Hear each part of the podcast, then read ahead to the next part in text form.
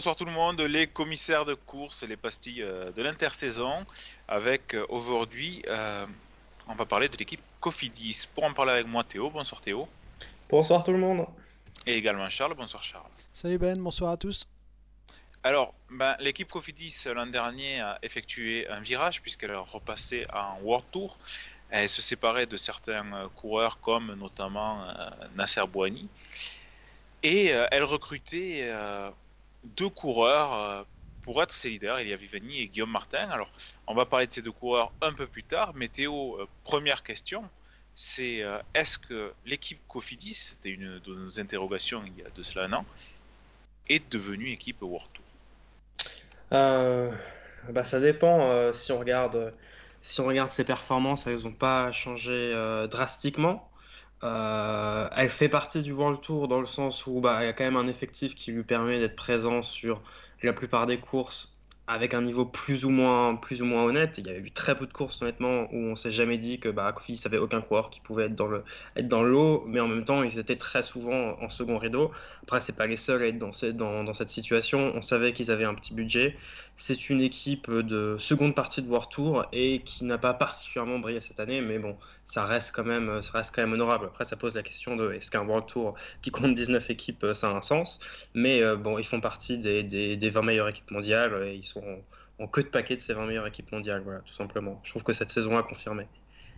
Charles, est-ce qu'on peut parler d'une saison d'adaptation? Ouais, ouais, pour moi, c'est exactement ça. Et je trouve que la, la stratégie mise en place par Cé- Cédric Vasseur a été la bonne parce que on a l'impression que petit à petit, il construit un effectif qui va, au fur et à mesure des années, être capable d'être euh, de plus en plus compétitif en World Tour. Donc cette année, je m'attendais pas à, à des merveilles. Je m'attendais à, comme tu le dis, cette petite période d'adaptation. Il a tenté deux coups, euh, Cédric Vasseur, Guillaume Martin et, Elia Viviani. Donc dans les deux, il y en a un qui a fonctionné, l'autre qui a été un, fail total, mais euh, c'était des, pas des paris, mais de toute façon, il fallait tester des choses. On ne peut pas euh, tomber sur deux cadors comme ça d'un coup et, avoir toujours de, la chance. Mais ouais, ouais, pour revenir sur ton truc, sur ta question, pardon, c'est bien pour moi une, une vraie période d'adaptation cette année pour, pour la Cofidis. Alors, on va commencer, Charles, à parler de, de Viviani, pardon, euh, flanqué de son frère Attilio, euh, qui, euh, même si son recrutement a été critiqué, a apporté la première victoire à l'équipe sur le Tropical Amissa Bongo. Elia Viviani, ben, quand on regarde sa saison, il y a quelque chose qui marque immédiatement l'absence de victoire. Il y a une seconde place, il y a deux secondes places sur des épreuves Europe Tour, enfin Conti Pro, mais on a eu l'impression que jamais Olivia Viviani n'a trouvé euh, un rythme de croisière. Ouais, carrément. Moi, j'ai trouvé Elia Viviani très très décevant. Alors, on pouvait tous s'attendre à ce qu'il y ait un petit malus en, quittant la Deceuninck Quick Step, parce que on sait que c'est toujours compliqué, surtout pour les sprinters. Mais de là à, à avoir un tel fail, euh, sincèrement, je m'y attendais pas. Je me dis, il va au moins scorer deux trois fois, tu vois, dans, dans l'année, mais euh, ça n'a pas du tout été le cas. Moi, je l'ai trouvé euh, très très faiblard cette année. Alors, Cédric Vasseur nous expliquait en interview en fin de saison que c'était peut-être un problème de, de préparation, d'avoir voulu conserver des méthodes euh, des années précédentes dans une saison qui était tout sauf conventionnelle. Donc, je, veux bien le croire, hein, pourquoi pas, on, verra l'an prochain, mais euh, si jamais Elia Viviani ne redresse pas la barre, euh, le coût de, son transfert et de son salaire sur deux ans sans victoire, si c'est le cas, ça, va se payer très très cher. Ce qu'on peut espérer pour Elia Viviani, Théo, c'est également que la saison prochaine soit une. Ah, si je dis une vraie saison, ça, voudrait dire que je considère que, celle qui vient de, de s'achever euh, n'est pas une vraie, bien sûr que si, mais une saison normale. Oui, alors j'ai plusieurs. euh, Alors oui et non. Alors déjà, je pense qu'un des problèmes de, de, de, de la saison de Viviani, Alors, il en a pas trop parlé, mais c'est un peu mon interprétation, c'est que bon, il s'est, il s'est quand même préparé à la base pour les Jeux Olympiques. S'il est parti de Quick Step, c'est aussi, enfin, c'est parce que Cofidis lui offrait euh, un beau contrat, mais c'est aussi parce que bah, ça lui permettait de préparer, euh, préparer les Jeux Olympiques plus, calmement. L'Omnium. Peut-être que son année 2020 a été perturbée par ça, mais le problème c'est que bah, pour l'instant, bah, son année 2021 risque aussi d'être perturbée, perturbée par ça, parce que les Jeux Olympiques ont été décalés. Euh, je voudrais quand même rappeler qu'il s'est, euh, il est tombé euh, la dès sa première course de la saison. Et en fait, il a jamais réussi à réenclencher depuis. Et avec le confinement, euh, pendant sa période de convalescence, ça l'a euh, l'a peut-être pas aidé. Mais c'est vrai que quelque chose d'inquiétant pour un sprinter, c'est qu'on l'a jamais senti capable de vraiment bah, suivre son train jusqu'au bout. Alors, il a montré qu'il avait un très bon niveau physique, mais même mentalement, on a l'impression qu'il a perdu un peu et qu'il avait, qu'il avait peur après cette très grosse chute euh, qu'il a subie au, début de l'année. Ah, c'est vrai qu'un sprinter qui ne gagne pas, ça, doute toujours. Et comme tu le dis, j'ai eu l'impression pendant les deux grands tours qu'il a fait, c'est-à-dire le Tour de France et le Giro d'Italia, euh, qu'il était euh, un peu ce sprinter. Il fait des places d'honneur, hein, quatrième par exemple, mais euh, ce sprinter à second rideau qui, va progresser parce qu'il y a tel ou tel sprinter qui va peut-être se rater et donc lui va rester à un niveau constant, mais, mais qui jamais va se disputer la gagne. On a vu ça ces dernières années avec certains sprinters français par exemple. Maintenant, il y avait quand même Sabatini qui l'a accompagné tout ça, donc on attend de voir euh, pour la saison suivante ce que ça va donner. Euh, mais comme l'a dit Charles, ben, il va falloir quand même euh, justifier son salaire. Par contre, Théo, la deuxième recrue phare, elle a énormément scoré et j'admets humblement que je ne pensais pas que Guillaume Martin ferait euh, une telle saison avec notamment le podium du Critérium du Dauphiné. Oui, bah, on avait tous, on l'avait déjà rappelé, on avait tous un peu rigolé quand Cédric Vasseur, qu'il aime bien un peu euh, euh, monter sur ses, enfin, mon- euh, vont survendre un peu ses recrues qu'il avait annoncé que Guillaume Martin pouvait jouer le top 5 du Tour de France. Bon, il n'a pas terminé dans le top 5 ni dans le top 10 du Tour de France, mais il a montré un, très très bon niveau physique. Alors, il a fait une saison ben, régulière et ça ressemblait quand même un peu à une saison de, Guillaume Martin, c'est-à-dire qu'il a participé à énormément de courses, à énormément de courses, et il avait un bon niveau physique, un bon niveau physique partout. Donc, ben, sa saison elle est très, posi- très très positive, elle marque une progression. J'ai quand même des, petits bémols. Bah, déjà, il n'a pas gagné. Euh, c'est un coureur qui, qui gagne pas énormément et même à un niveau un petit peu plus, un petit peu plus faible, il n'a pas réussi à gagner. Après, c'est vrai que sur les épreuves du début de saison, par exemple euh, le, le Mont Ventoux, le Tour de l'Ain, bah, il y avait quand même un très très gros plateau, donc il a fait relativement peu d'épreuves avec, avec un plateau type euh, un plateau franco-français.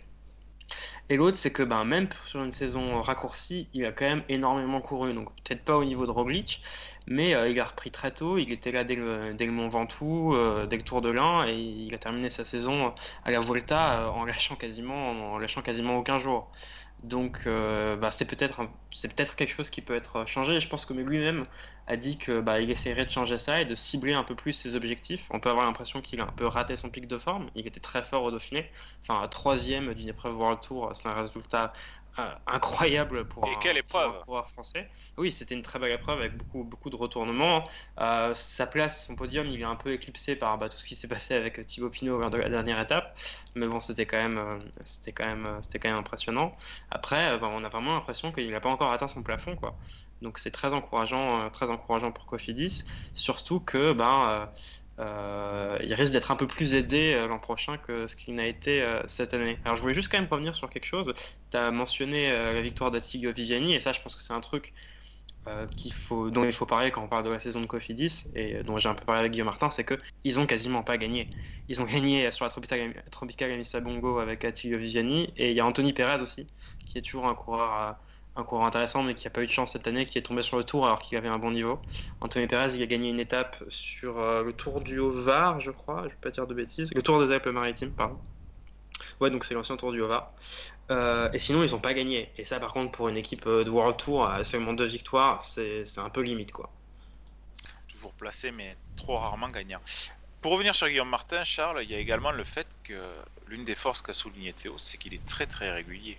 Il arrive à enchaîner les bonnes performances sur une longue durée. Même du côté français, je crois qu'on n'a pas beaucoup de coureurs euh, comme cela. Ouais, c'est vrai qu'il est très régulier. Par contre, moi j'ai envie de mettre un, petit bémol quand même à, la saison de, Guillaume Martin. Je sais que vous ne serez pas forcément d'accord avec moi, mais euh, moi j'ai du mal à être certain qu'il puisse passer un nouveau cap l'an prochain. Déjà parce que le Dauphiné, euh, c'est une très belle troisième place. Hein. Je ne veux surtout pas dé dénigrer ses performances, loin de là. Mais il faut aussi se rappeler que Primoz Roglic a, a, quitté la course plus tôt, Egan Bernal également, Nero Quintana aussi. Et au final, lors du Tour de France, il termine quand même 11e. C'est pas non plus une performance phénoménale. Je veux dire, il n'est pas euh, quatrième du Tour de France ou il n'est pas cinquième du Tour de France. Oui, mais Charles, si je peux me permettre, juste, c'est la, façon dont il a fait son Tour de France était intéressante. Sur les premières semaines, il était largement au niveau des meilleurs et il les tient quasiment. Il les tient pas partout. Euh, oui, oui, mais. 6-5e. Et, euh, et, il a une chute aussi qui fait que bah, petit à petit, euh, ouais. petit à petit, son niveau se délite. Et on peut aussi penser qu'il a loupé son pic de forme parce qu'il était, il était très fort avant. Donc je pense que c'est surtout pour ça qu'on se dit qu'il y a une marge de progression Mais et qu'en se concentrant que sur le tour, il pourrait peut-être avoir un niveau, euh, un niveau justement où il peut jouer peut-être pas le top 5, mais le top 7. C'est là où je suis pas forcément d'accord avec vous en fait. Et, et, après, je vais laisser la, la parole à Ben parce que je sais qu'il n'est pas non plus d'accord avec moi. Mais moi, je pense pas que la baisse de Guillaume Martin a soit liée que à sa chute. Et je pense que sans elle, il aurait baissé pavillon à un moment euh, physiquement. Enfin, je, sais que c'est, je serais pas majoritaire là-dessus, hein, loin de là, et je suis pas certain de ce que je dis. J'espère me tromper parce que c'est un mec qui a l'air sympa en plus, et je lui espère de finir un jour sur le podium de la grande boucle.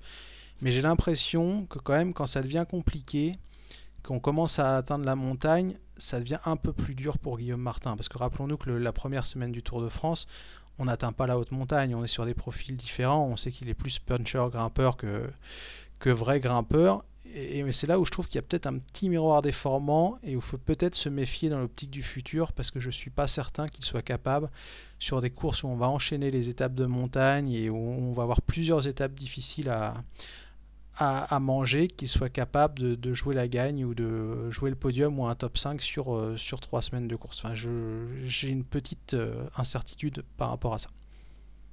Euh, pour ma part, je trouve qu'on l'a quand même vu beaucoup progresser sur ces derniers Tours de France, je veux dire d'un Tour de France à l'autre. Je, ne sais pas par rapport aux étapes de montagne, tu as peut-être raison, mais après, on sa faculté à pouvoir se placer dans les, dans les bonnes échappées quand il y a des grosses étapes de montagne, ce qui lui permet de, de remonter au général, ce qu'il n'y avait pas trop cette année. Hein, on rappelle le, le train Jumbo Visma, qui d'ailleurs la focus dans les Alpes euh, comme il faut. Je ne sais pas quelle a été l'importance de sa chute, mais par exemple sur euh, le prochain Tour de France, je trouverais dommage qu'il focalise sa saison sur le Tour de France. Parce qu'avec les deux contre la montre, il va prendre un gros tir. Et il n'y a pas d'étape pour euh, partir de loin et refaire une partie du retard. Euh, après, peut-être qu'il franchira le cap du top 10.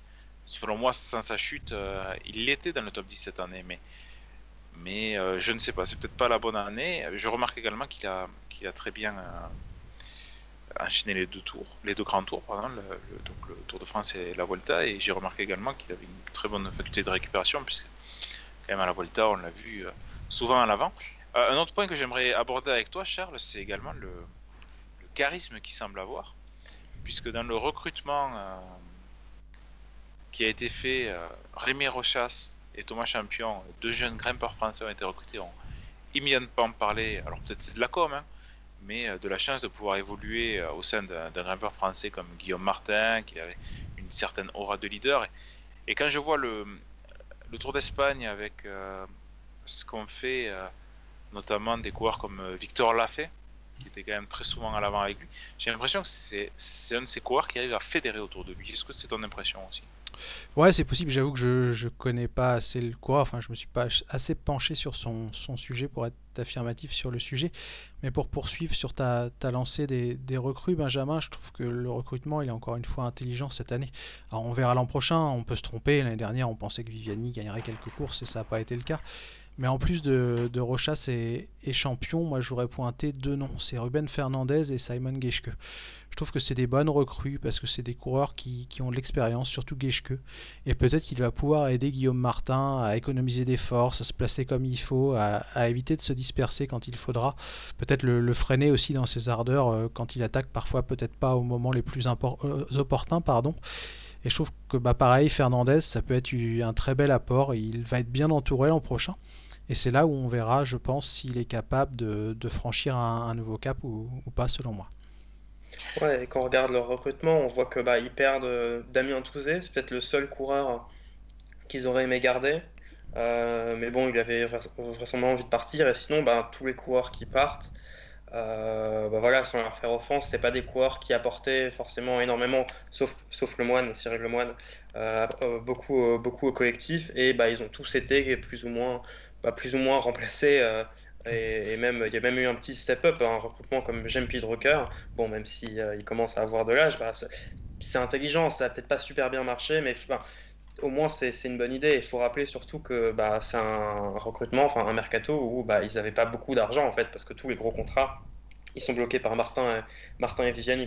D'ailleurs, euh, pour rebondir sur ce que tu dis, Théo, et, les départs, quand on regarde la, liste des coureurs qui vont quitter la, formation à la fin de l'année, on s'aperçoit qu'il y en a 5 d'entre eux, 5 sur les 9 qui n'ont toujours pas retrouvé de, contrat en vue de la saison prochaine. Alors on espère bien sûr qu'ils vont trouver quelque chose, mais pour moi c'est aussi symptomatique de cette adaptation dont parlait Ben au début, d'un effectif qui n'était pas forcément euh, assez profond et assez dense euh, pour affronter le World Tour, et on s'en aperçoit peut-être par ce biais-là justement où bah, du coup les, équipiers finalement ne, retrouvent pas de contrat. Et pour deux d'entre eux on va aller en Conti Pro à, l'échelon inférieur. Dimitri Claes va rester en World Tour mais chez QBK et on sait qu'ils sont un peu en galère QBK pour trouver des coureurs. Donc là je pense qu'il y a un petit truc aussi par rapport à, ce mercato. Il y, y, a beaucoup de coureurs qui partent qui étaient peut-être en fin de cycle avec la Cofidis je pense notamment à Stéphane Rossetto, qui, qui, pour moi a le niveau pour continuer à être pro. Hein. Je parle de ah oui, tout à fait. Il n'a pas retrouvé encore d'équipe. Et le Tournier aussi, hein, pour moi. Et le Tournier, ah, j'ai oui. l'impression qu'il y a eu des, des problèmes euh, en dehors du vélo cette année. Euh, et qu'il n'a pas du tout été euh, au niveau qu'on pouvait l'attendre les autres années. Et peut-être ces coureurs euh, rebondiront dans une autre équipe. Et je trouve, euh, comme vous, qu'ils ont été quand même remplacés, en tout cas sur le papier, bien sûr, avantageusement.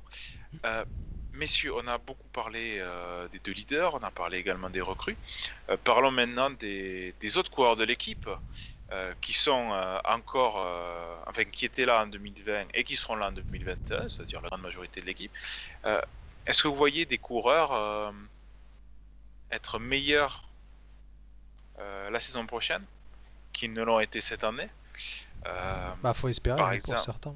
Oui, mais par exemple, euh, je vais commencer un euh, Fernando Barcelo, jeune, jeune espagnol, 24 ans. Alors, on va me dire que 24 ans, c'est presque vieux, mais je trouve qu'il n'a vraiment pas exploité tout son potentiel. J'espère le voir sur une saison normale, euh, aller scorer sur les, sur les courses non World Tour en Espagne, et peut-être sur des, des, courses françaises euh, vallonnées.